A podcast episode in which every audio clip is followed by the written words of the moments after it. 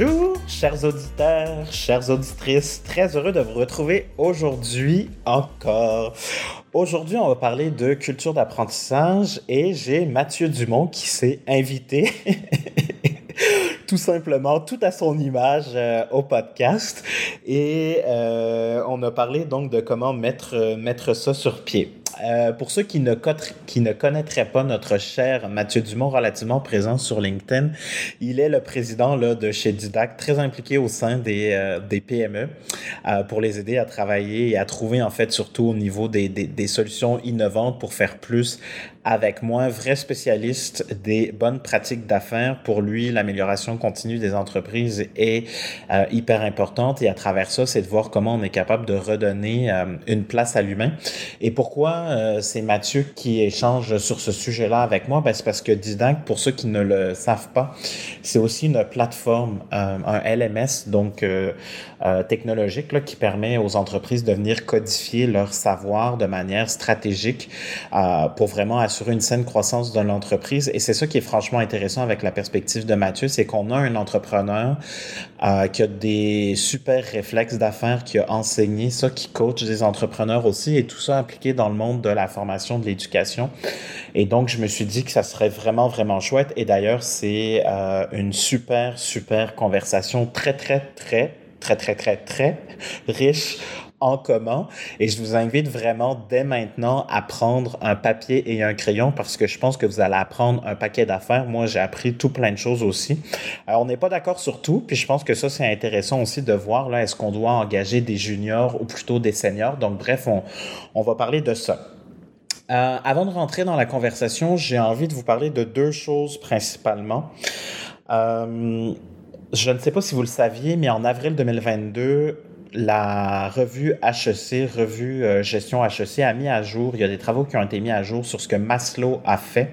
Donc, la pyramide qu'on a connue ou qu'on connaît tous date euh, d'à peu près les années 60. Donc, il y a un consultant qui a décidé de modéliser ce que les travaux de Maslow, mais il a omis plusieurs choses et c'est ce qu'on a redécouvert. Donc, premièrement, euh, ce qu'on a redécouvert, c'est qu'on a finalement ajouté des étages à la pyramide et ce qu'on a ajouté, c'est le désir d'apprendre et de comprendre qui se situe au-dessus de l'estime de soi. Donc, si on reprend la pyramide au complet, si vous l'avez pas sous les yeux ou qu'elle est loin dans votre mémoire, d'abord au bas de la pyramide, les besoins euh, physiologiques. Donc, est-ce que finalement je gagne, si on ramène ça dans le contexte du travail, est-ce que je gagne un salaire satisfaisant, grosso modo?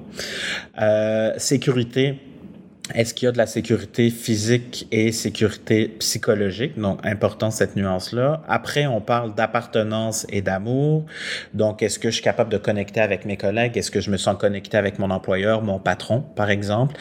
Estime de soi? Donc, est-ce que je me sens, par exemple, compétent? Est-ce qu'il y a du respect au travail? Est-ce qu'il y a de la reconnaissance? Et après ça, il y a le désir d'apprendre et de comprendre. Donc, vraiment de grandir, de pouvoir s'exprimer, de pouvoir avoir cette place-là autour de la table, euh, mais tout en euh, avançant, nous, comme professionnels. Et ce qui est intéressant, c'est que Maslow, il a d'abord et avant tout travaillé sur les motivations, même si on retient plutôt qu'il a travaillé sur les besoins. Et c'est quoi la, la, grande différence? C'est que ce qu'on comprend de la pyramide ou ce qu'on nous a enseigné, c'est qu'on a besoin que les besoins, par exemple physiologiques, soient répondus pour ensuite arriver à l'étape d'après qui, seraient, qui sont les besoins de sécurité.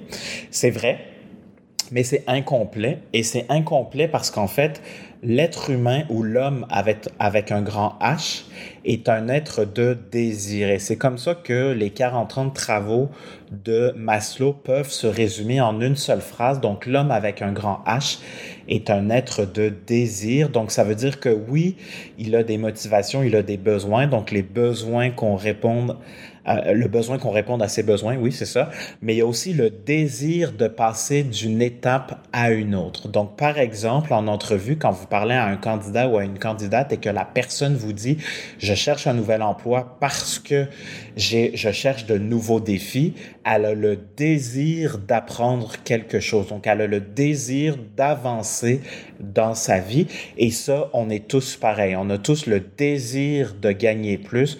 On a nombreux sont ceux qui ont le désir d'avoir des responsabilités additionnelles et éventuellement des promotions.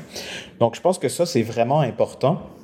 Et pourquoi je voulais revenir là-dessus, c'est qu'une bonne expérience employée, puis vous allez le voir avec un prochain épisode euh, avec Dominique Randins, c'est que une bonne expérience est une employée, expérience talent est une expérience qui répond aux besoins de nos gens. Donc, c'est pour ça que c'est super intéressant.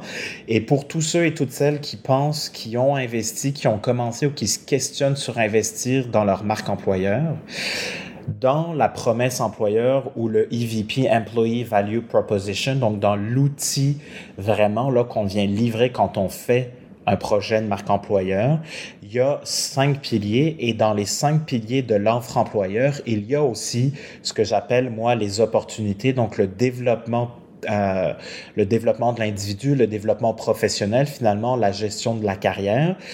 Et je termine là-dessus pour vous laisser à l'échange entre Mathieu et moi, mais pour moi, il est évident que les seules entreprises qui vont pouvoir être considéré comme un employeur de choix, un employeur attirant et donc un employeur fidélisant, c'est ceux qui vont être très forts sur la question du développement de talent parce que on est au tout début de la crise de la main-d'œuvre qui va aller de mal en pire avec une augmentation de estimé avec les statistiques de Statistique Canada et Statistique Québec une augmentation de 468% du nombre de postes vacants entre mai 2022 et l'horizon 2030. Donc aujourd'hui, avec les dernières statistiques, on est à 6,4 de taux de postes vacants au Québec, le pire taux au pays. Et ce taux-là, risque de passer à 30% Ça, c'est l'estimation donc des statisticiens gouvernementaux, tant au fédéral qu'au provincial, à 30% Donc, on est vraiment maintenant au tout début du, je pense, cataclysme. Et c'est donc pour ça que je pense que la formation, la mobilité interne et toute l'offre employeur autour de ça va être excessivement, excessivement importante. Comment on fait ça? Avec Mathieu, il vous raconte ça dès maintenant.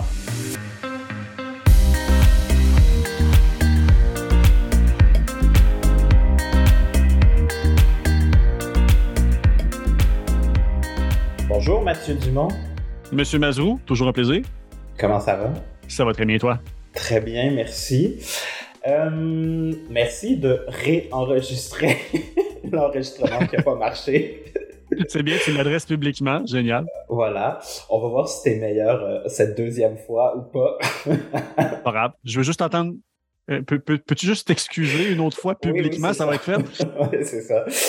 Euh, oui, voilà. Donc, chers auditeurs, chères auditrices, on avait déjà enregistré cet épisode, mais malheureusement, il y a eu un bug technique et c'est littéralement la seule fois que ça m'est arrivé. Donc, merci. Épisode qui était incroyable. Vous allez, en tout cas, juste c'est plate, hein, Vincent? C'est très plate, oui. euh, ben justement, vu qu'on parle d'apprentissage, j'ai appris à m'assurer que tout marche au niveau technique, mais bon, toi, tu vas venir euh, nous parler de ça plus dans une logique euh, organisationnelle, euh, puis plus dans, ben c'est ça, comment je fais pour développer de manière très concrète et tangible entre autres euh, une culture d'apprentissage à l'interne. Puis la première piste sur, lesquelles, sur laquelle j'ai le goût de t'entendre puis de t'amener, donc, c'est est-ce qu'on veut ou est-ce qu'on peut? Euh, est-ce qu'il y a une nuance là par rapport à ce que toi t'observes aussi dans les organisations que vous accompagnez? Puis qu'est-ce que tu nous dirais par rapport à ça? Euh, définitivement que les enjeux que je vais voir depuis les derniers 6, 9, je dirais même 12 mois, on, on, a sorti de la COVID, euh, on retombe dans une espèce de gestion de changement où les gens reviennent partiellement ou entièrement au travail physique, des éléments comme ça. Donc, tu sais, il y a, beaucoup de volatilité dans le marché. Euh, mais clairement que les conditions de succès sont là pour utiliser la formation mieux que jamais face à différents enjeux, soit la pénurie de main-d'œuvre, rétention, euh, la notion de des experts, il y en a de moins en moins parce que les boomers partent, il n'y a rien de cristallisé. Donc, on est obligé d'engager des personnes qu'on va développer des futurs experts. Donc, on part vraiment dans une notion de, euh, de volonté pure et dure. Encore, ce qui est intéressant, c'est que depuis, mettons, entre aujourd'hui et la fois qu'on a enregistré, il y a encore des constats qui ont été amplifiés, que je vois. Mmh. Euh, je parle de plus en plus de business qui ont, à toute fin pratique, les conditions de succès idéales et qu'ils n'en sont pas conscients ou ils ne. Ah, je peux dire. Ils ne réalisent pas à quel point ça pourrait être facile et que justement le seul frein, c'est la volonté. Encore hier, en fait, encore ce matin, parce qu'on a fait le debrief de ça, Martin me parlait d'une entreprise en transport logistique qui a, exemple, fait une période d'essai, il y a des contenus de créer, mais ah ben, on va remettre ça à 2023. Lorsqu'on regarde la plateforme, comme il y en a assez pour générer de la, la valeur là, puis quand on parle avec le client, à la fin de l'appel, il nous dit Ouais, mais tu sais, comme entre-temps, d'ici là, on va faire rentrer notre monde le samedi en dehors des heures de travail. Puis fait, suis comme non seulement il y avait déjà des comptes succès, on continue d'en ajouter, puis les entreprises, on aurait dit qu'ils ne comprennent pas que c'est une possibilité, c'est simple. Donc, je ne sais pas si c'est de l'ignorance volontaire, parce que maintenant, je veux dire, s'éduquer sur les, solutions, c'est plus facile que jamais. Ou est-ce que c'est juste vraiment. en fait, je ne sais pas. C'est quoi d'autre à ce moment-là? Parce que les outils sont plus accessibles que jamais. Les stratégies sont de plus en plus simples aussi. Donc, je pense qu'on rentre dans une espèce de notion de pensée limitante, comme on travaille avec des vieux paradigmes en pensant mm-hmm. que c'est encore ce qui nous limite alors qu'on est plus libre que jamais de prendre action. Oui, je comprends qu'il y a un enjeu de capacité et ressources, mais pour arriver à des gains significatifs qui vont aider l'organisation, tu n'en as pas besoin de beaucoup. Débloque, tu sais, en deux mois, l'équivalent d'une journée par semaine pendant trois semaines avec un employé, juste pour l'encadrer. Puis je le sais que déjà là, il est capable de créer des pièces de contenu qui vont générer en masse de valeur pour rentrer sur l'investissement et en même temps régler un problème que, tu sais, la formation, ultimement, c'est si tu le fais bien une fois, on s'essuie les mains, on part, puis on revient plus après. Donc, euh, tout part de la volonté. Fait que, euh, je veux revenir à la question de est-ce que toi tu réponds ou comment tu vois ça dans j'ai pas le temps? Parce que ça je pense que c'est comme la grande question mais sur les conditions de succès. Fait que tu dis il y a certaines organisations qui ont déjà tout ce qu'il faut mais vu qu'ils se voient pas le nombril euh, ils, ils voient la ils voient l'arbre ils voient pas la forêt c'est quoi pour toi les conditions de succès donc pour développer euh, la formation ou, même au-delà de ça, puis on y reviendra plus concrètement après, mais une culture d'apprentissage. Pour une culture d'apprentissage, en fait, euh, il y, a, deux fronts, je te dirais, que je vois au niveau des conditions de succès. Tu vois, les conditions de succès, conditions de succès qui sont au niveau de l'organisation. Donc, c'est quoi le style de gestion, la philosophie d'entreprise? Donc, est-ce qu'on est une business qui est constamment en train de faire, je dire, de la gestion d'urgence et de feu, donc euh, de la gestion réactive et zéro proactif? Parce que, comme tu l'as mentionné, on se regarde dans on est trop dans le présent puis on, perd notre focus. Tout est une distraction qu'on considère.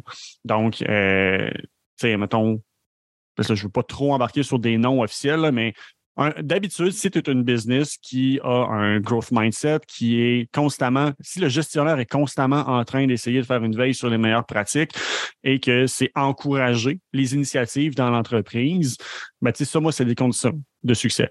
C'est une personne qui, ou de façon plus simple encore, je vais poser une question qui est très binaire des fois quand je jase avec des entrepreneurs.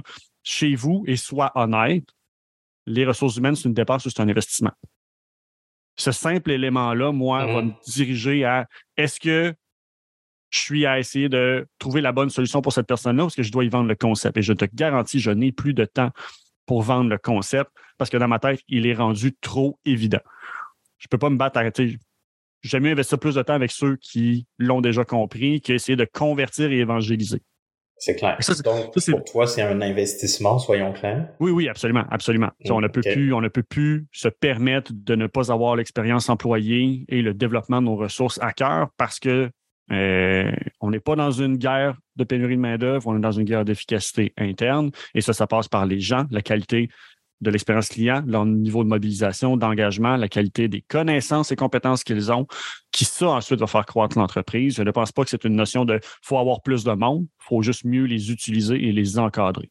Fait ça, c'est les conditions de succès plus au niveau de l'organisation. Puis à partir de là, mm-hmm. c'est vraiment plus au niveau, je veux dire, de la structure de l'entreprise. Donc, est-ce que déjà il y a une notion de documentation des processus, aussi minimale soit-elle, qui existe, ou est-ce qu'on part vraiment juste de rien du tout? Est-ce que, euh, très souvent, moi, une mesure de succès, je vais poser des questions sur présentement, votre accueil d'intégration, il a l'air de quoi?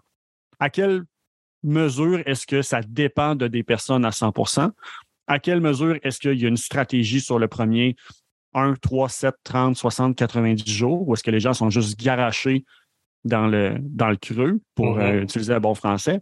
Mm. Donc, ces éléments-là, de me dire, OK, est-ce que l'enjeu de temps, capacité est le vrai enjeu? Parce qu'ils ne l'ont pas ou juste ils n'ont pas l'intérêt de le débloquer? Si je me rends compte que quelqu'un, présentement, on n'est pas capable de le faire, mais qui me dit, ça, c'est ce qu'on fait présentement, mais c'est ce qu'on vise. C'est ce qu'on vise à faire, le scénario idéal, on serait capable d'arriver là. Mais ben, déjà là, on m'ouvre une porte. Puis à partir de là, ça devient un peu mon travail, le travail de n'importe quel professionnel de la formation, d'aider les entreprises à comprendre que c'est plus simple que facile, leur fournir les outils et l'espèce de cadre. On ne veut pas prendre les gens par la main parce que chaque entreprise est différente. Donc, je ne pourrais jamais faire le contenu de formation d'un de mes clients. À l'inverse, je suis capable de dire, regarde, voici les portes dans lesquelles tu dois passer, dans quel ordre, voici quel outil va t'accélérer le chemin entre la porte 1 et la porte 2. Mais le travail, ultimement, c'est pour ça qu'on en revient sur la volonté, le travail, c'est toujours le client qui va le faire. À partir de là, pour une culture d'apprentissage, ben, c'est commencer à réfléchir comment est-ce que ça ne dépend pas d'une personne, parce que chaque personne dans mon entreprise est potentiellement un créateur de contenu, a potentiellement de l'expertise qui existe juste dans sa tête, mais qui bénéficie à l'entreprise, et d'amener les employés à prendre ça à cœur, de tous s'exposer leurs meilleures pratiques, de décider ensemble comment on travaille. ça devient collaboratif, puis de là, on valorise et on, on encourage le partage de connaissances qui nous amène après ça à converger vers OK, la stock, on s'est tout expliqué nos meilleures pratiques. Est-ce qu'on est capable de standardiser une façon officielle? Parce qu'on est tous d'accord qu'en prenant la première partie de travail faite par Simon, combinée avec le deuxième morceau qui était de celui-là, on construit la méthode parfaite collectivement. Mais ça, pour moi, c'est une bonne façon de mettre la culture d'apprentissage de l'avant dans l'entreprise et c'est aussi une bonne façon d'avoir un bon taux d'adoption parce que les gens n'ont pas eu un plan qui est imposé, ils ont créé le plan ensemble. Donc, ils ne le, ils seront pas réfractaires à ce plan de changement-là. Mm-hmm. Euh, bon, là, il y a comme euh, beaucoup... Mille choses. voilà. Ultra méga pertinentes, comme toujours. Finalement, euh, t'es même meilleur, je pense, au deuxième enregistrement. Fait que... ah, mais attends, on a, 10 minutes de fait, j'ai encore en masse de temps pour me planter.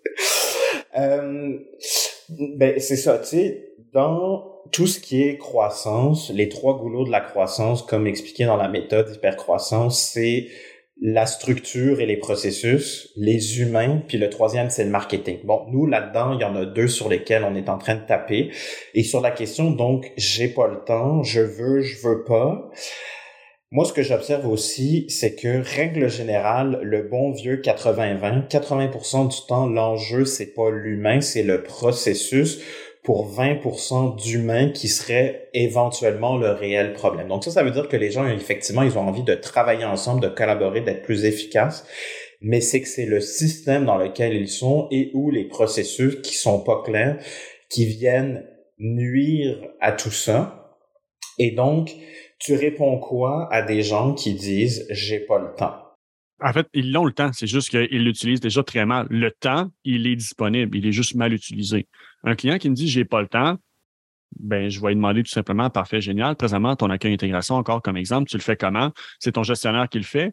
Bon, ben, génial. C'est quoi ton taux de roulement présentement? Possiblement 26% comme la moyenne. Ça veut dire que la moitié, 26% du temps de ton gestionnaire, admettons, est payé, utilisé, gaspillé à se répéter.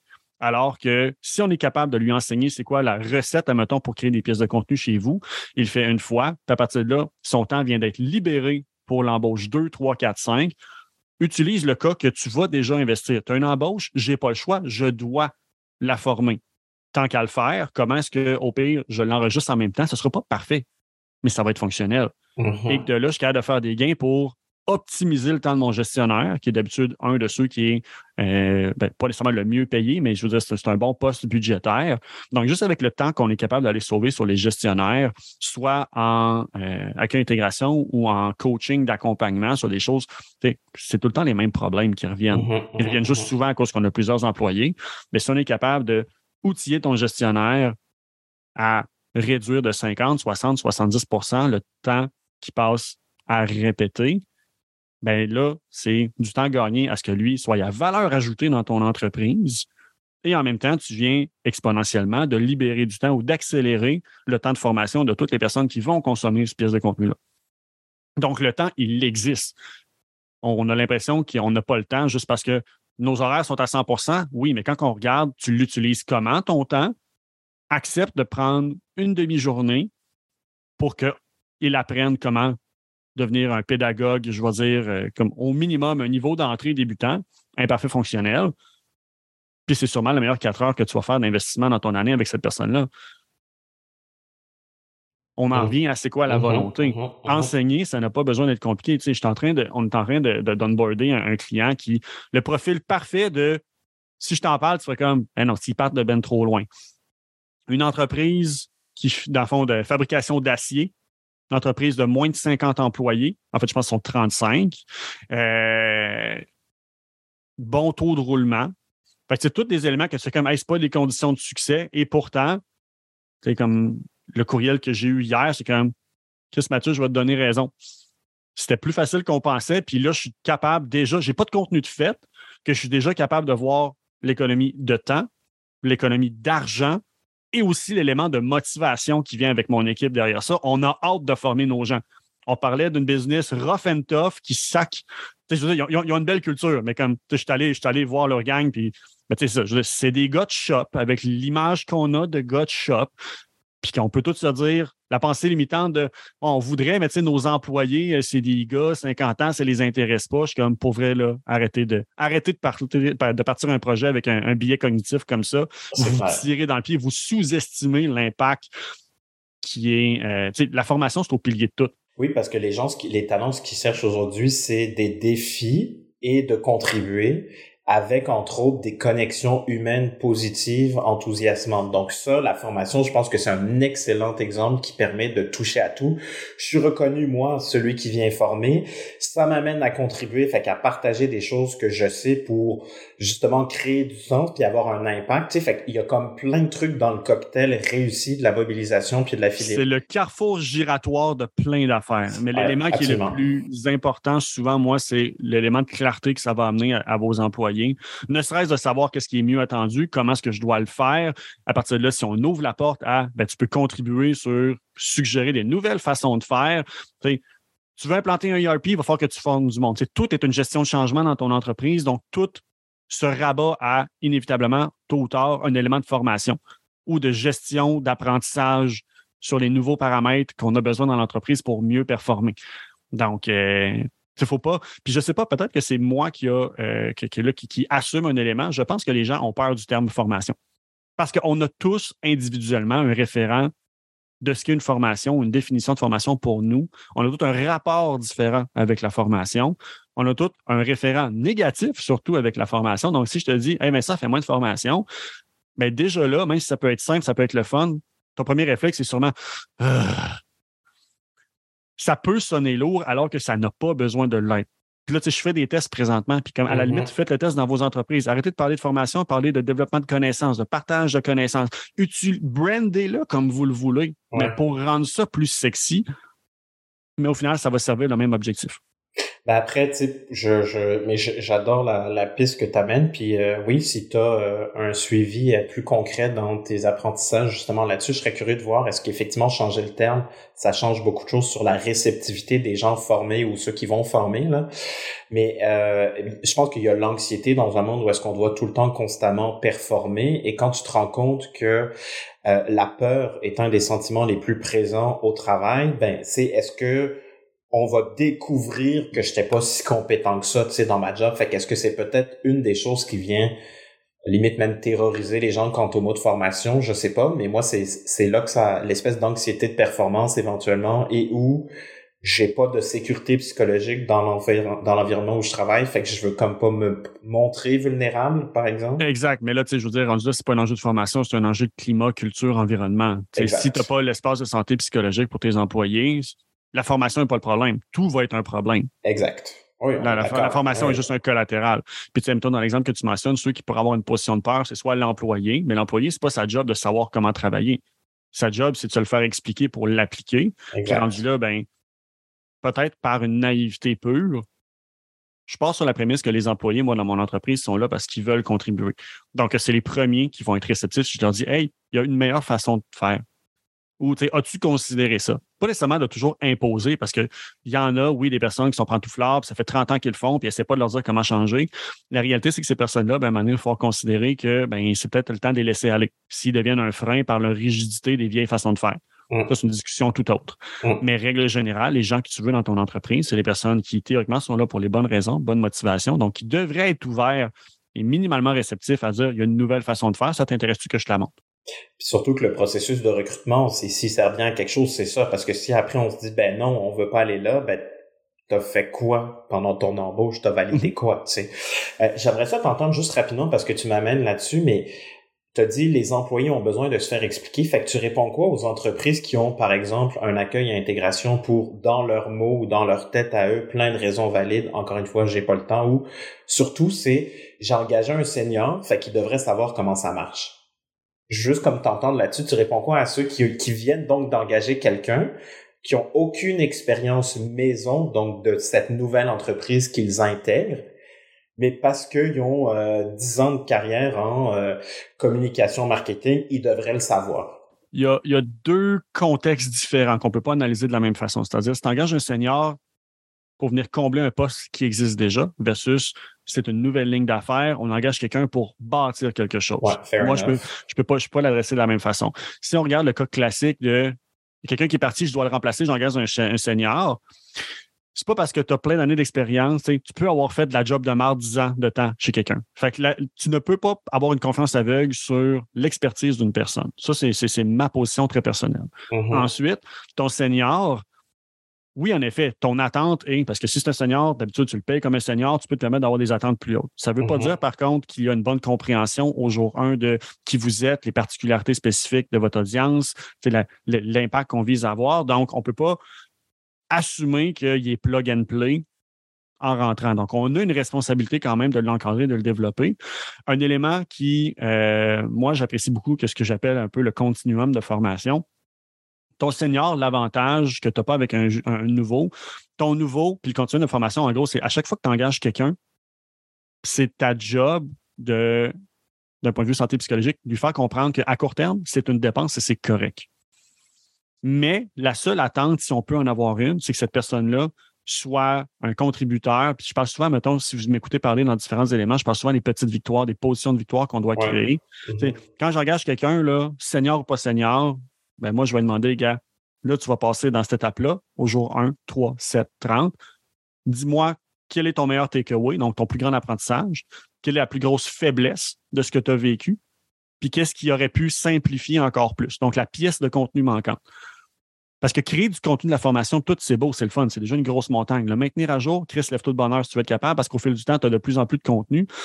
Puis souvent, ben, malheureusement, ça, arrête d'être maintenu à jour parce que ça dépend d'une ou quelques personnes stratégiques.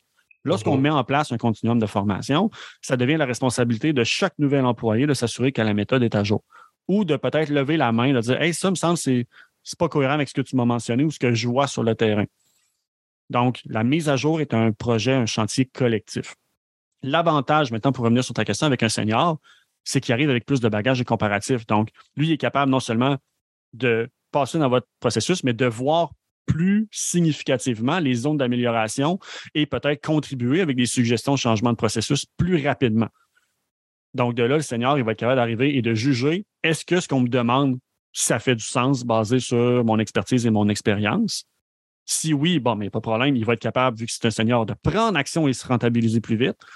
Et si ce n'est pas le cas, s'il dit je ne suis pas d'accord avec ça, basé sur mon expertise et mon expérience, il ben, faut le mettre dans une position où il se sent à l'aise d'aller challenger l'approche en place pour que de là, ça ouvre sur une conversation. Euh, quels sont les éléments peut-être de mission, communication, vision, valeur que tu n'as pas bien saisi qui fait que même si ton idée est bonne, ben, cela est vraiment aligné avec le vrai objectif qu'on veut faire? Ou sinon, Hey, merci pour vrai. Puis au jour 1 ou 3, déjà, ton côté senior, on en bénéficie parce que l'approche que tu nous as nommée, c'est vrai que ça devrait être ben, ça devrait être la nouvelle approche. Dans la mesure où je suis réceptif, moi, comme gestionnaire, et j'ai cette, je permets cette place et je suis pas menacé dans mon ego. Fait que, pour boucler la boucle, là. Mais en même temps, tu sais, des, des seniors sont de plus en plus rares. Puis personnellement, j'engage pratiquement jamais aucun senior parce que les business bougent trop vite, les industries bougent trop vite. Il y a tellement maintenant de sous-couches et profondeurs euh, dans les processus de business que j'ai l'impression que c'est plus facile d'engager des jeunes et de les mouler. Puis peut-être que ça va te prendre deux mois, trois mois de plus, avoir un retour sur investissement, mais ils vont coûter moins cher et possiblement qu'ils vont rester aussi plus longtemps.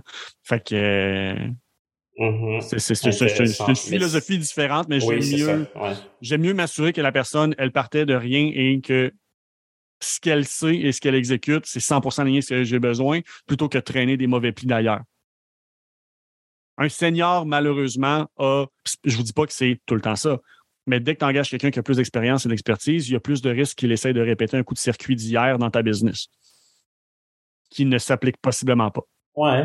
Euh, moi Oui, oui. Non, mais c'est drôle que tu dis ça parce qu'avec Attribut, c'est exactement l'inverse. Moi, ma promesse, c'est d'avoir un collectif de talents seniors uniquement pour justifier aussi, entre autres, le positionnement, tu sais, puis la, la, qualité de l'intervention. Et donc, moi, je veux des gens qui ont cette expertise-là. Puis je comprends ce que tu dis, mais la nuance que moi j'apporterais, c'est ben, en fait la première chose, c'est quoi ma vision? Fait que c'est quoi ma vision talent? Où est-ce que je veux me positionner dans le marché? Après, ce qui rend ça concret ou non, c'est combien je peux payer, parce que ça, c'est le nerf de la guerre. Fait que si je peux payer et que je structure l'entreprise aussi pour que la question des talents soit dans j'ai les salaires et ce qu'il faut en termes de masse salariale et autres pour les avoir, ben tant mieux. Et après, là où je nuancerais, c'est que oui, ils peuvent avoir des mauvais plis, mais selon tes valeurs, comment est-ce que tu as validé le tout, puis est-ce que, par exemple, vu que c'est des seniors, systématiquement, dans un cadre de développement, par exemple, de l'individu, même du candidat, dans mon expérience candidat, j'ajoute pour minimiser mon risque, moi, un test psychométrique, par exemple, pour te redonner quelque chose, un vrai feedback à toi qui va être super pertinent, même si je te choisis pas. Puis, by the way, moi, pour m'aider comme entrepreneur dans la prise de décision, je pense que là, il y a moyen de voir quelle est la complémentarité possible pour justement ce que j'ai à gagner, ce qui ne minimise pas et enlève pas tout l'accompagnement, le support et la structure de formation qui doit venir tout de suite après dans la période d'accueil et d'intégration. Euh, tu as besoin de seniors dans ta business. Par contre, très souvent, je challengerais les business à me démontrer ou me convaincre qu'ils font l'exercice financier de engager un senior, ah, qu'est-ce que ça coûte, versus comment est-ce que ça me coûterait de prendre ma personne qui est peut-être niveau intermédiaire et d'investir en développement sur elle pour la développer, pour devenir l'expert, ce qui fait que là, comme je dis, j'aime mieux tout le temps investir à développer mes personnes niveau intermédiaire pour qu'ils deviennent experts avec du mentorat, quoi que ce soit, et continuellement engagés par la base, donc euh, avec la, plus belle blancheur et pureté possible mm-hmm. que de prendre un, plus haut risque avec un senior, comme je te mentionne, au-delà de la notion technique, le fit, oui, il y a des éléments que tu peux valider dans ton processus de qualification, recrutement, ainsi de suite, mais toujours un élément de risque d'intégrer une personne neuve dans une culture. C'est sûr. le risque est toujours augmenté, plus elle est haute dans la structure. Oui. Après, moi, je pense que ce qu'il faut rajouter, c'est quel est le stade de l'entreprise? Fait que tu es rendu où? Euh, parce qu'en fonction de ça, tu n'auras pas forcément le même besoin. Mais pour répondre à ta question, est-ce que les organisations le font? La réponse, c'est non, parce que les défis dans tous les piliers de la marque employeur, donc toute la grande question des opportunités, et moi, c'est comme ça que je le nomme dans le modèle que nous, on a du EVP, là, Employee Value Proposition, ou proposition de valeur employée en mm-hmm. français. Euh, c'est le point le moins bon. Les niveaux de satisfaction par rapport à la mobilité interne, entre autres, sont euh, en général les plus bas de tout ce que tu pourrais mesurer. Donc, clairement, les entreprises sont mauvaises encore aujourd'hui sur ce sur ce tableau-là. Et clairement, l'exercice que tu nommes entre euh, combien ça me coûterait la former, ce que je peux faire versus ce que je suis prêt déjà à payer, c'est sûr que ça non plus c'est pas fait. Je, puis je vais ajouter un élément, non seulement la payer, le coût de recrutement. Tu sais, puis ça, je, ne démordrai pas là-dedans. L'ironie dans le, défi que les entreprises se mettent à recruter de façon vulgaire, ça coûte cher recruter. Mais en même temps, c'est encore aujourd'hui le réflexe naturel. On a des problèmes. Ah ben, on a justement, on a un problème de pénurie, c'est juste ça notre problème. On doit engager, engager. Je suis comme, pour vrai, améliore tes processus, forme mieux ton monde et peut-être que ton ta charge d'embauche va réduire de 20, 30, 50 Tu n'auras plus besoin, tu n'auras plus un gap d'employés de 20 personnes à combler, mais peut-être que ça va juste être 10 à cause du gain en efficacité que tu as fait.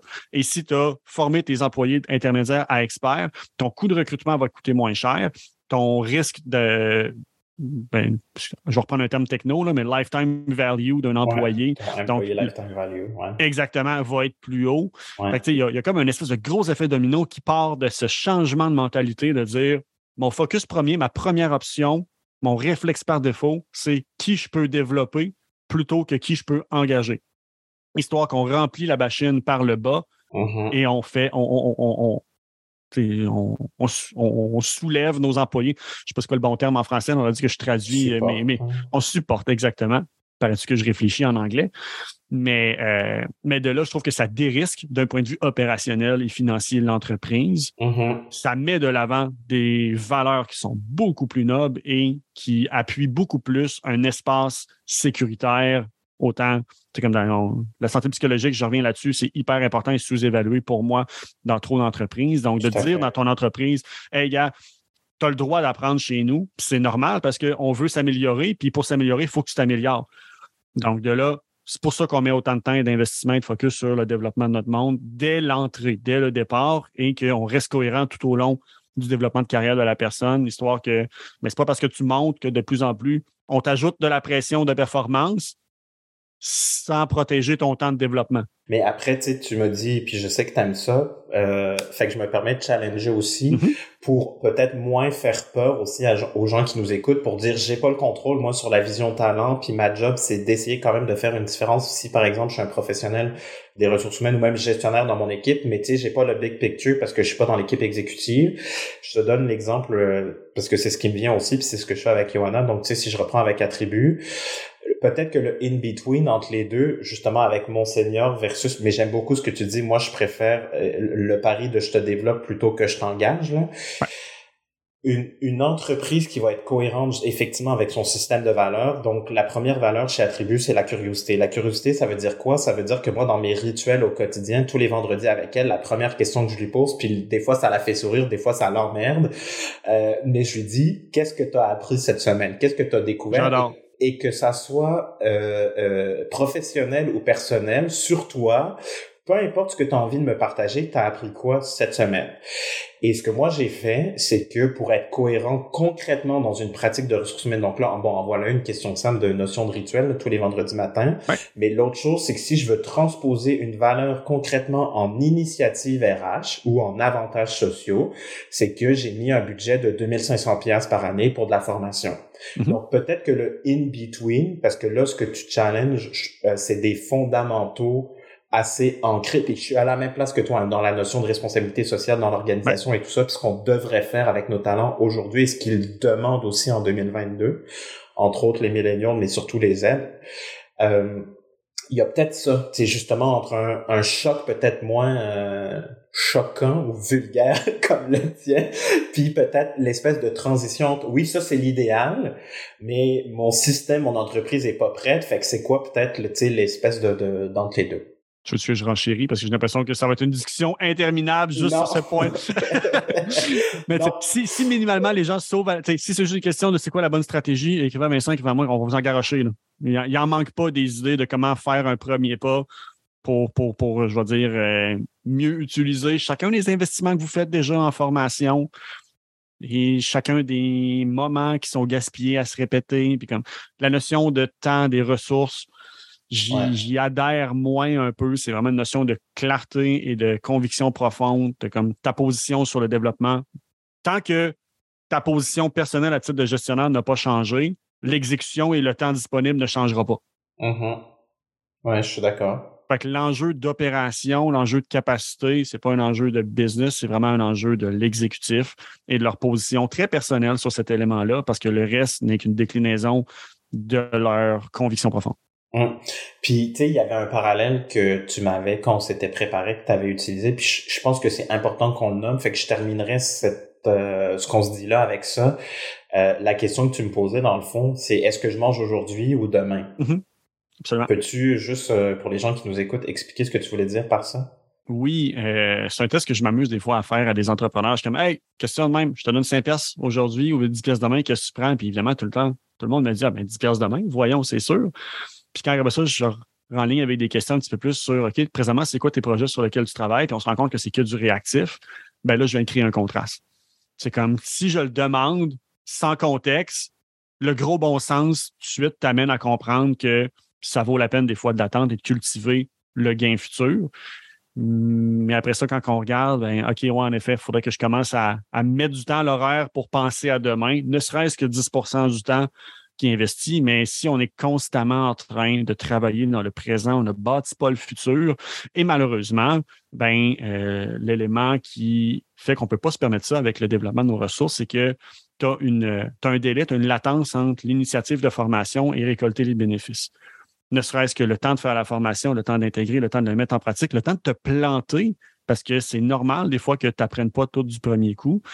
Donc, d'arriver à vraiment comme une, amélioration de la performance ou un retour sur investissement. J'aime pas tant parler de retour sur investissement au niveau de la formation parce que dans ma tête, on amène quelque chose de financier sur développer un humain. Je comme, c'est pas les mêmes, c'est pas la même noblesse, je veux dire comme ça. Mais, euh, mais c'est ça, de juste faire un bon petit diagnostic présentement. Regardez dans vos OKR, vous regardez présentement dans vos projets chantiers en cours, combien sont réactifs et combien sont purement pour demain. Puis faites, ça, faites un benchmarking. OK, qu'est-ce qui a fait que j'étais capable de justifier de mettre du temps demain pour demain sur ce projet-là, mais que je ne suis pas capable de faire pour le développement de mes employés? Qu'est-ce qui fait que je n'ai pas de problème à payer 5000 pour réparer une machine qui casse aujourd'hui, mais que je ne suis pas à l'aise de mettre 5000 dans la formation de mes employés, même pas une personne individuelle, ne serait-ce que 5000 pièces pour structurer notre accueil intégration qui va avoir un bénéfice exponentiel sur chacune des personnes qui vont entrer dans ma business à partir d'aujourd'hui. C'est le même raisonnement. Votre business, c'est des gens puis des machines qui créent un résultat. Pourquoi? Il n'y a aucun problème à déplier de l'argent sur la maintenance et l'amélioration des machines, mais qu'on est donc bien inconfortable d'investir sur des gens pour la simple crainte de ben, les gens ne restent pas que moi, mais qui restent ou qui ne restent pas, la réalité, c'est que faut que tu opères, puis je veux dire, le, temps qu'ils vont rester dans ta business, on s'en fout. Ce qui compte, c'est à quel point ils sont utiles pendant qu'ils sont là. Mm-hmm. J'aime aussi bien avoir quelqu'un dans ma business seulement 6, 8, 10 mois avec moi, mais qui est bien performant et optimal, que traîner quelqu'un avec moi trois ans qui me donne un rendement de 40-50 je vous challenge à vous mettre dans une position philosophique où ce que votre entreprise, là, développez vos gens comme si vous acceptez que vous êtes le palier pour leur prochain emploi. Ouais, mais ça, là, ça, moi, je me, je le dis aux organisations que j'ai accompagnées quand on fait le constat du fameux employee lifetime value, mm-hmm. Euh, puis qu'on voit à partir de la démographie, ils quittent quand pour essayer de faire du prédictif avec un plan de rétention, fidélisation en amont pour amoindrir. Tu sais, si on sait que par exemple, j'ai un trou dans mes talents, 4 ans d'ancienneté ou 4 ans de seniorité, 4 à 6, ils partent. Qu'est-ce que je peux faire en amont pour prévoir? Mais ça, là, il y a comme dans les croyances profondes des gens en entreprise actuellement, ça, ça les challenge fois mille. Partout, là, dans toutes les organisations qu'on a accompagnées, cette fameuse question, c'est ben anyways, il s'en va, fait que pourquoi, dans le fond, je donnerais quelque chose de plus? Là, on est dans du quiet quitting, là, dont on entend parler. Juste aujourd'hui, ce matin, en ouvrant LinkedIn, j'en ai vu cinq fois, je pense. Euh, Sauf que ce qu'on réalise pas, c'est que si je me sens pas safe, donc si on reprend la pyramide de Maslow, puis qu'au niveau 2 de la sécurité, oui, physique, mais là, ce dont on parle, c'est la sécurité, la sécurité, pardon, psychologique. Si j'ai pas ça, si je peux pas faire confiance, ben pourquoi je vais rester quand de toute façon, toi, à la base, tu veux pas plus faire pour moi? Et je pense que là, il y a un nœud encore aujourd'hui de vieilles croyances de gestion des années 90 ou même avant. Que les gens restaient 20 ans. Mais tu sais, honnêtement, faites le test, puis honnêtement, juste à faire, à, vous prêter au jeu, vous allez découvrir plein d'angles morts ou d'éléments qui sont intéressants. Cette question-là s'intègre très bien dans vos euh, entrevues d'embauche. Vous allez voir, d'un, ça va, ça va challenger l'employé, le candidat potentiel, puis vous allez voir à quel point cette personne-là sait où est-ce qu'elle s'en va dans la vie. Donc, c'est vous allez être capable de l'approcher, OK, ben, c'est capable de me répondre un élément clair. Est-ce que, c'est, est-ce que est-ce que ce souhait-là existe aussi dans mon, dans mon entreprise, puis on n'est peut-être juste pas au courant? Donc, je suis capable de déjà l'orienter dans un plan de développement qui fait plus de sens. À l'inverse, quelqu'un qui n'est pas capable de répondre, puis qui a une réponse molle, moi, l'indicateur que ça me dit, c'est que cette personne-là, je suis dans une position de pouvoir l'influencer sur comment elle se développe. Donc, à partir de là, je, vais m'impliquer plus dans son plan de développement, puis mobilité interne, l'exposer à plus de choses. Cette personne-là revient dans une porte, mais ne mhm. sait pas c'est quoi la prochaine porte qu'elle veut faire. Comment est-ce que je peux comment est-ce que je peux y vendre mes autres portes possibles? Et c'est ce qui est le plus demandé ou de plus en plus demandé dans les entreprises et plus plus on est dans des jobs de savoir entre guillemets plutôt que des jobs de bras. Faisons une distinction comme ça, plus cette question-là est demandée et quand je dis plus c'est 50, 60, 70% des candidats des candidates aujourd'hui posent cette question-là.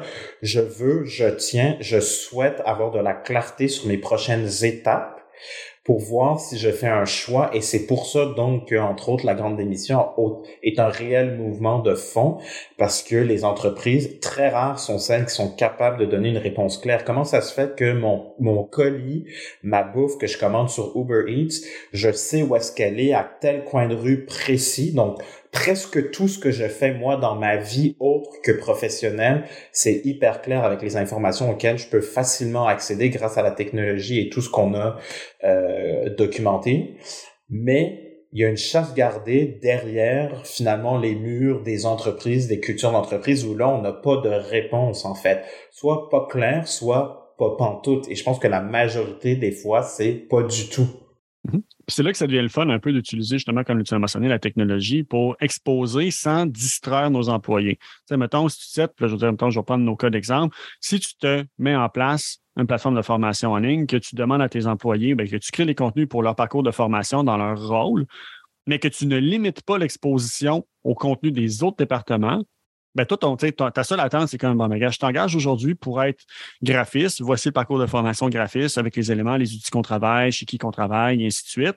Mais au passage, si les éléments qui t'intéressent, ben, sache que la gang de, de, vidéos, ben, leur parcours de formation est là, il y a des pistes de contenu aussi. Puis, si tu as du temps de là, quoi que ce soit, gêne-toi pas d'aller voir.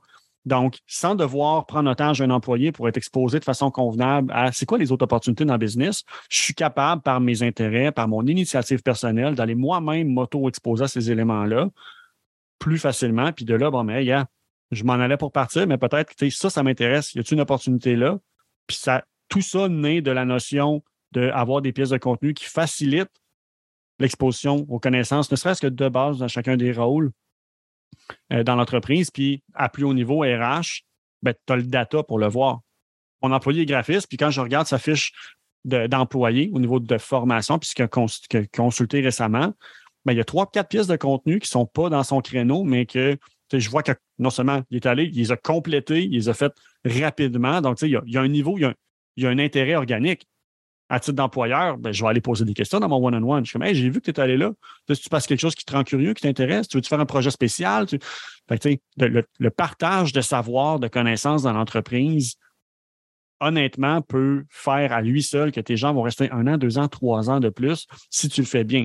Donc, on revient juste sur l'enjeu principal de comment est-ce que je fais pour mettre en place une recette pour que ce soit facile à n'importe quel employé de créer des pièces de contenu pour l'entreprise. Puis ça, on va, on va terminer là-dessus. Je veux juste rebondir sur ce que tu dis, puis après, je t'amène là sur comment on mhm. l'a créé, la fameuse culture d'apprentissage, puis c'est quoi la mhm. méthodologie que toi, tu suggères, euh, Mathieu?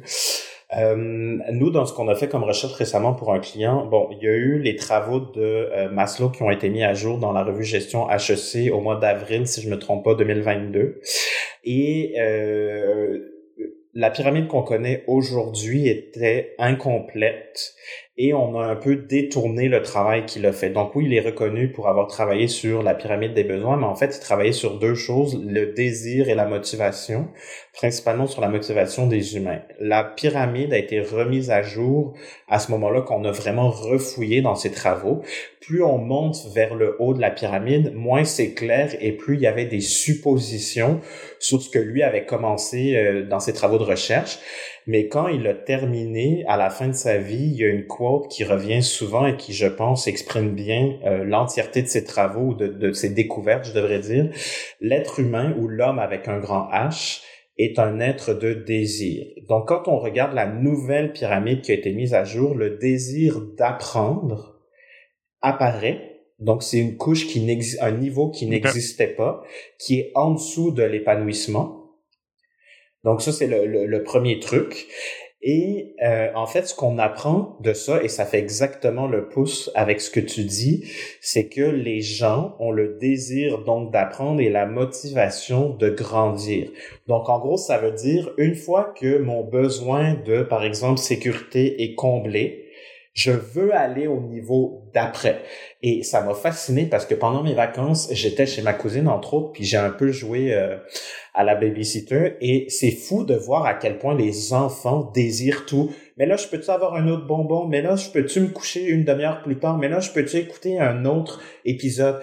Puis je, je, repensais à ça, très concret, dans le quotidien, puis je me suis dit, ben au travail, c'est pareil. Les adultes, là, pourquoi le marketing, ça marche autant, là?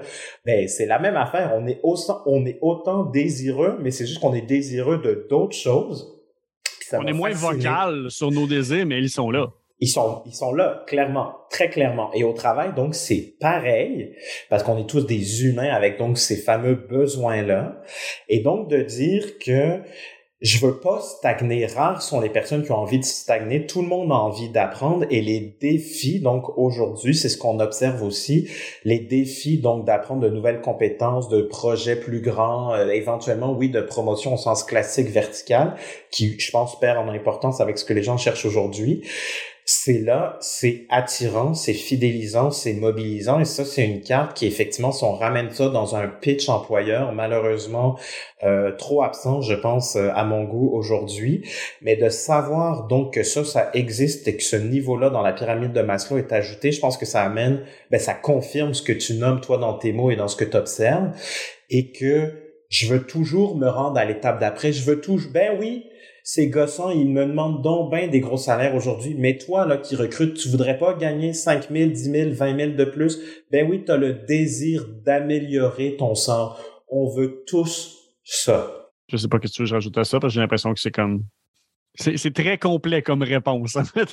Il y a rien à rajouter, mais tu sais, je, voulais comme euh, bonifier, en fait, puis mhm. confirmer avec ce que nous, on a fait récemment. Euh, comme travail, puis ça, ça, ça, corrobore en fait le, le propos.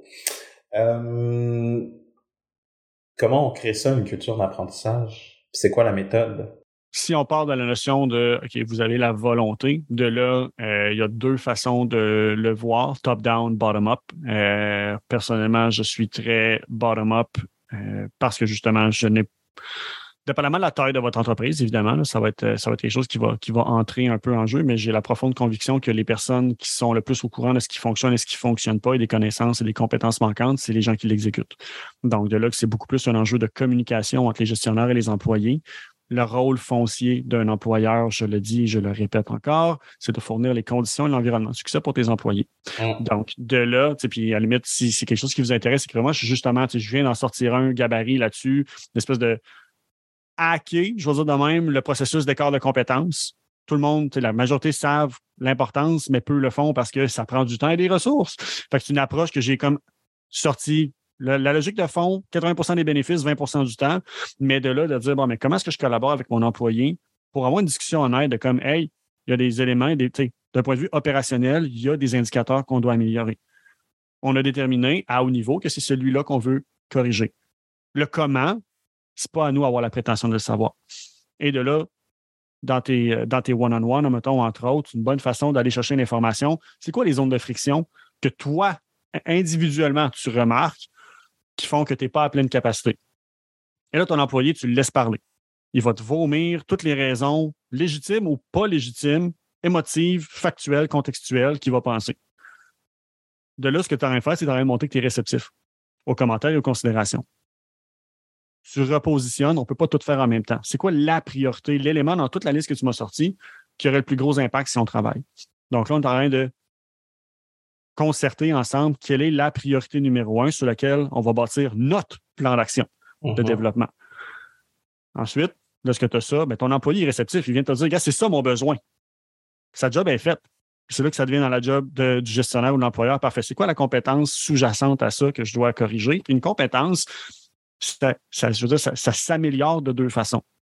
Par la formation. Donc, quelles sont les connaissances, l'écart de, de connaissances entre ce que tu sais aujourd'hui ce que tu devrais savoir pour t'améliorer, mais aussi l'élément qui est sous-estimé souvent de c'est quoi les investissements qu'on doit faire, soit en temps, soit en ressources, en outils, pour mieux mettre en pratique à court terme ta connaissance, parce que sinon tu vas l'oublier ou tu ne l'utiliseras pas à pleine capacité. Donc, de partir de la base, vraiment beaucoup plus sur tes employés, qu'est-ce que, selon eux, de ce qu'ils remarquent factuellement dans l'entreprise, les éléments, les zones de friction que j'appelle, qui font qu'ils ne sont pas aussi performants, ou qu'il y a un manque de clarté, c'est ça qui va diriger ensuite vers une notion de quelles sont nos priorités de standardisation, de documentation, de formation et de processus. À partir de là, bon, mais les gens, vu qu'ils ont, qui sont initiateurs de ce projet-là, c'est plus facile d'aller les chercher comme des champions, comme on a bloqué du temps, des ressources, on, on, s'est engagé à haut niveau de vraiment prendre action sur ce que tu nous as dit. Veux-tu nous aider maintenant à documenter c'est quoi la meilleure façon? C'est qui le meilleur employé, tu penses, qui pourrait t'aider là-dedans? Fait que on embarque dans du mentorat un peu, mais pas du mentorat individuel. Aller prendre la personne qui est reconnue par le reste des employés comme étant la meilleure dans cet élément-là, puis de regarder avec elle, bon, on peut-tu documenter la façon que tu le fais pour que ça devienne la formule standardisée pour les autres? Donc, il y a une espèce de jeu domino qui se fait. Mais ça n'a pas besoin d'être compliqué. Ça devient compliqué si on veut tout faire en même temps, si on veut que tout ait l'air d'une production Netflix dès le départ. Mm-hmm. Les gens, honnêtement, vous seriez surpris du peu de choses dont ils vont se contenter pour juste améliorer leur situation. Puis très souvent, vous avez déjà des pièces de contenu.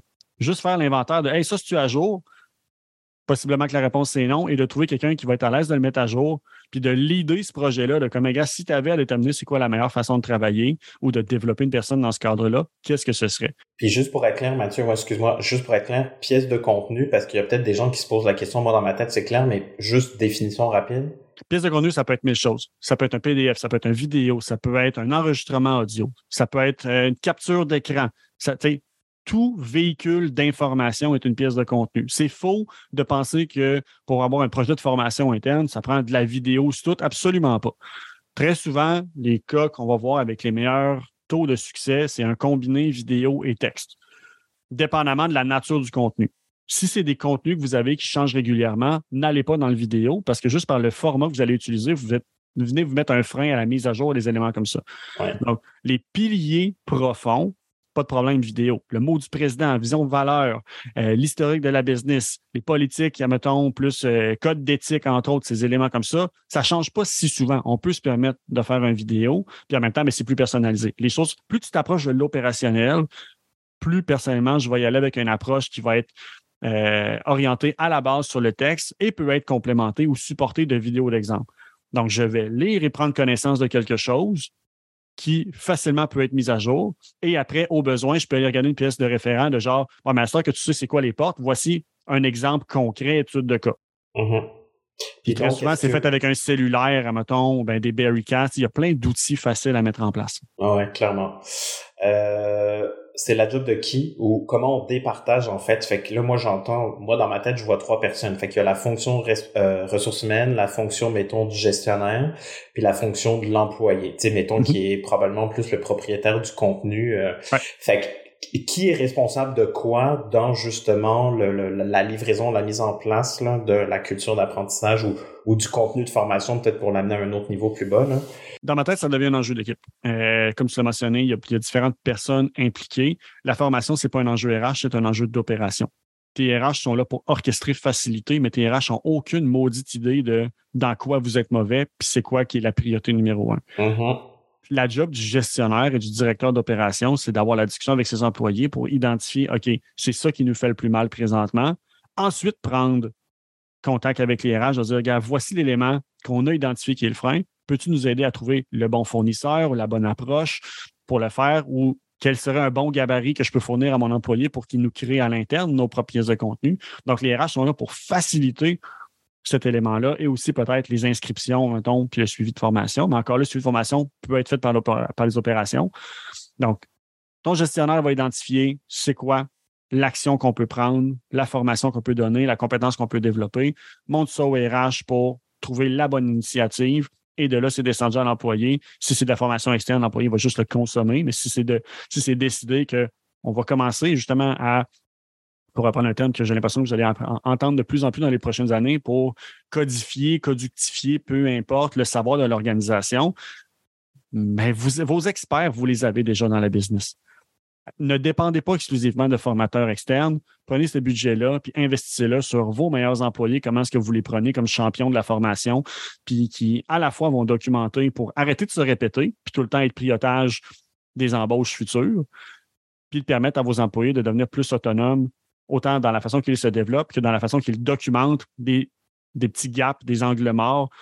dans le meilleur des mondes, une culture d'apprentissage, c'est un employé qui doit poser une question, se rend compte qu'il n'y a aucune pièce de contenu, et plutôt qu'aller voir son voisin, puis demander, il va envoyer un courriel à telle personne Hey, peux-tu me faire une petite vidéo pour m'expliquer comment faire ça?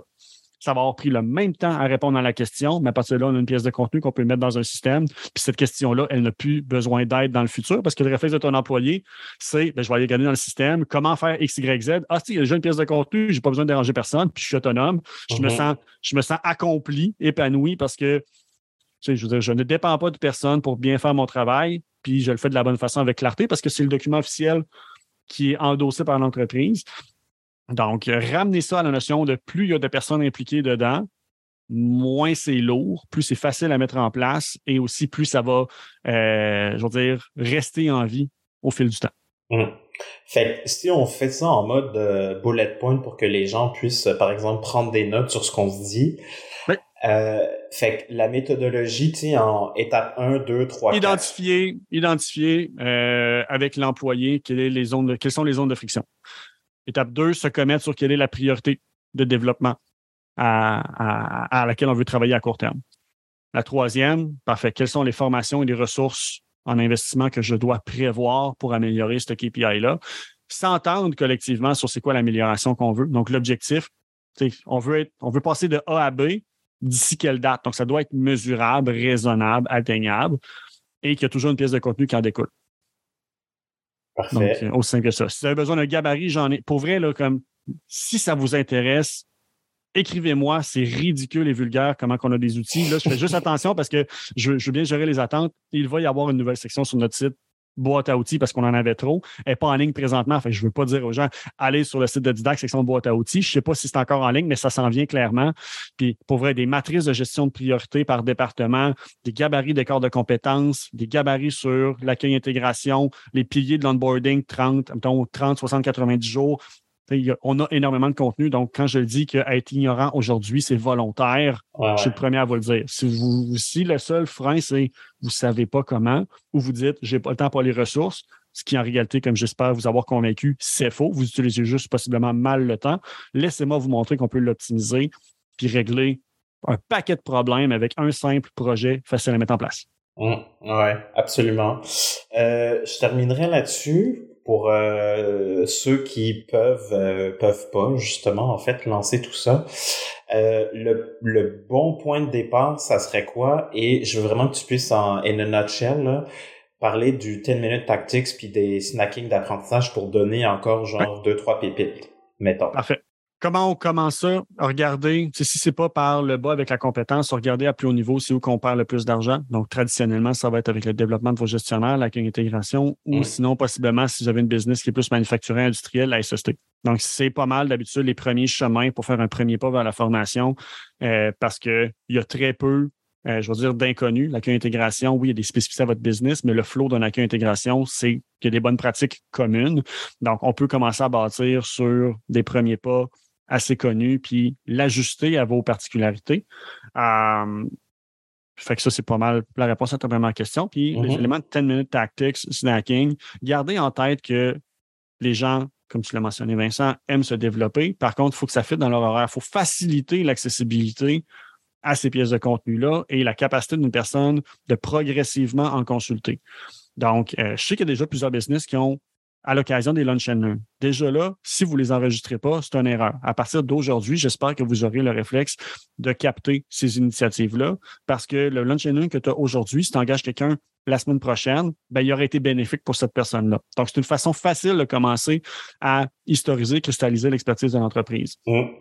Le snacking, 10 minute tactics, c'est une formule plus écourtée, je vous dirais, du lunch and learn, qui est un petit peu un, une extension de ce que je disais tantôt, de lorsqu'une personne pose une question, ben, tant qu'à répondre, comment est-ce que je peux faire une pièce de contenu de 5-10 minutes qui va adresser et la question et les éléments un petit peu qui viennent avant? Donc, possiblement, tu as un problème, mais jason en amont de qu'est-ce que tu peux voir pour éviter le problème. Puis par après, bon, mais comment régler le problème et les bonnes pratiques en général, si jamais euh, ça, ça peut, donc, dépendamment de s'il y a des conséquences euh, a, B, C qui peuvent découler d'une action, bon, on va les considérer là-dessus. Donc, le but, c'est que si tu demandes à un employé de créer une pièce de contenu, il n'y ait pas la pression, la mauvaise compréhension, la mauvaise attente que faut que je fasse une formation officielle. Oui, d'une heure, genre. Exactement. Autant pour la personne qui crée le contenu que la personne qui consomme, plus vous gardez ça droit au but, simple, efficace, plus votre projet va avoir de la traction. Si je sais que j'ai une formation, puis qui peut-être, ça va être un programme de formation qui, au complet, dure quatre heures, mais il y a une grosse différence dans la façon que je vais le percevoir, mon niveau de motivation à le commencer, si c'est quatre vidéos d'une heure versus 62 vidéos de 5 à 8 minutes. C'est beaucoup plus facile pour moi dans ma vie de me trouver 8 minutes que de me trouver une heure. C'est pas que je veux pas, c'est que pour reprendre votre excuse à vous à haut niveau, j'ai pas le temps, moi non plus. Donc, de là, en le divisant, ben, on permet à notre employé de Ah, ben, gars, il se vire les pouces sur l'heure du dîner. Des fois, il y en a qui vont y aller. Il y a mm. une annulation d'un appel ou bien il y, a, une rencontre qui finit plus de bonne heure, ah ben, je peux aller en faire un petit peu. C'est plus facile de faire du snacking, donc de manger ta formation comme une collation, de ça bouche des trous, mais ça accomplit une fonction, que euh, de mettre ça trop gros puis jamais permettre une heure ou jamais être dans une position que l'employé pense qu'il peut l'entreprendre. Ah oui, absolument. Euh, y a moi, je sais qu'il y a des choses qu'on n'a pas abordées qu'on avait dit, mais je pense qu'on a quand même partagé et on pourrait parler pendant des heures, faire un chapitre 2, 3, 4, 5, 6, là. Euh, y a-tu un truc, tu penses, qui doit absolument, absolument être couvert encore dans ce qu'on n'a pas dit? Je pense pas, pour vrai. Là. Si, vous, si vous essayez de juste, le 10 minutes tactics, là, si vous êtes capable de vous poser la question, si je devais documenter ma business à coup de 10 minutes, ça ressemble à quoi? Ça vous donne le plan de match assez ah simple sur parfait, qu'est-ce qui doit être accompli et de là, qui est la meilleure personne pour le faire. Donc, on en revient inévitablement au, à l'espèce de, de bottleneck, l'effet d'entonnoir de ma job, c'est de trouver c'est quoi la meilleure façon de communiquer à mes employés comment créer une pièce de contenu chez nous. Et la beauté, c'est qu'il existe des gabarits aussi pour ça, des structures. Mm. Ne serait-ce que, bon, mais gars, n'importe quel employé, tu veux créer une pièce de contenu, génial. C'est quoi le titre? C'est quoi l'objectif global, l'objectif spécifique? Puis, fais-toi une liste d'épicerie de quelles sont les choses à faire. À partir de là, on pourra euh, mettre plus de viande autour de l'os. Bon, mais l'item 1, bon, mais voici pourquoi on le fait comme ça. Donner le sens aux choses et pas juste dire comment faire. Donc, on peut bâtir, mais minimalement, si vous avez déjà le squelette, ne serait-ce que ça, ben, vous venez de bâtir du procédural dans votre business, du comment. Puis dans une, lorsque vous aurez le luxe et le temps de le faire, ben là, on reviendra pour la deuxième, le deuxième tour de piste qui est de donner du sens à ces éléments-là. Oui, parce qu'une chose qu'on n'a pas abordée, puis euh, mais qui me semble essentielle aussi, c'est que la notion de projet pilote, elle est beaucoup moins risquée et donc, si vous pouvez pas, parce que l'entreprise vous permet pas, puis que vous, comme gestionnaire, voulez faire une différence dans votre taille, dans votre équipe, ben cette notion de pilote, je vais le faire en petite équipe ou à, sur une durée précise. Tu sais quoi, gang, on l'essaye juste pour trois mois, avec mhm. une durée donc aussi peut-être précise. C'est souvent ce qui va être porteur pour rassurer au niveau organisationnel ceux qui peut-être seraient réfractaires soit au niveau de la durée ou de la portée. Là, comme si vous n'êtes pas capable de faire passer à un niveau une plateforme, c'est pas rare qu'on en a qu'on va voir que c'est le gestionnaire départemental qui dit l'entreprise veut pas, mais moi j'y crois. Fait que ce sera pas pour 100% des employés, mais gars, je suis capable de le passer dans mon budget discrétionnaire, puis moi, ça va me sauver du temps parce que la douleur que je vise à régler, la plus grande, c'est la mienne. Je t'écœurerai de me répéter. Je veux faire ma job de gestionnaire, mais j'ai pas le temps parce que je veux me répéter. Fait que cet investissement-là, à la limite, je le fais même pas pour les employés, je le fais pour ma santé mentale à titre de gestionnaire. ouais, clairement. Je pense que ça, euh, ça va beaucoup, beaucoup résonner avec les gens. euh, le mot de la fin, cher euh, Mathieu Dumont, c'est quoi? J'ai l'impression que ça fait quatre fois que tu me l'envoies, mais le mot de la fin, je reviens là-dessus. Je vous mets au défi d'aller tester votre ignorance. Si vous avez la moindre volonté, venez me jaser si je suis pas capable de vous convaincre que c'est facile, j'ai pas fait ma job parce que pour vrai, c'est facile. Il faut juste être capable de s'ouvrir un peu à l'idée que vos pensées limitantes, fausses croyances euh, sont, sont, sont dues pour être revues. C'est ma job de rendre ça facile pour vous autres. Merci. C'est moi qui te remercie. À bientôt.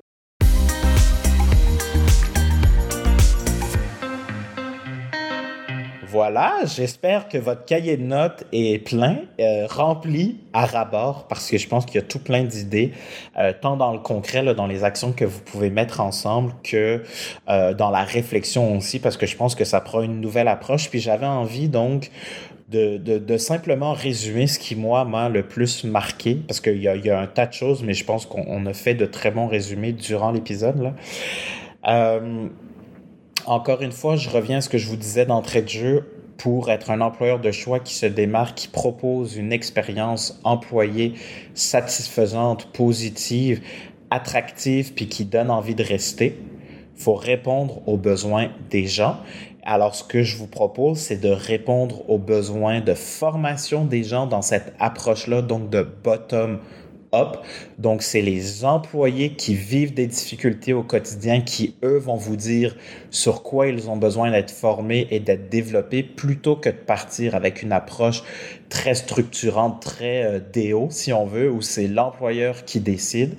Je pense que là, si on veut maintenir ou grandir en termes d'agilité, cette approche-là de bottom-up va être beaucoup plus rentable à court, moyen, long terme. Donc, on part vraiment des besoins des opérations donc, c'est les opérations qui dictent, entre guillemets, la commande, qui dictent le show. Et c'est pas forcément les ressources humaines qui vont venir ajouter des choses au niveau des soft skills.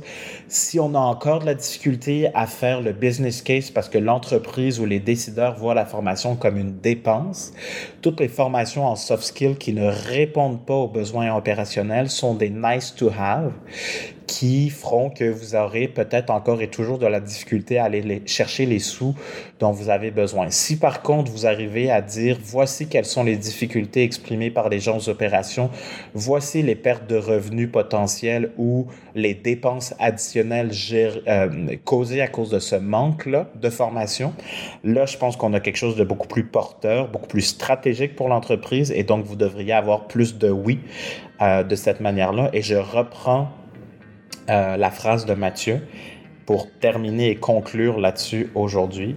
Être ignorant aujourd'hui, c'est impossible. Merci d'avoir été là. Bye!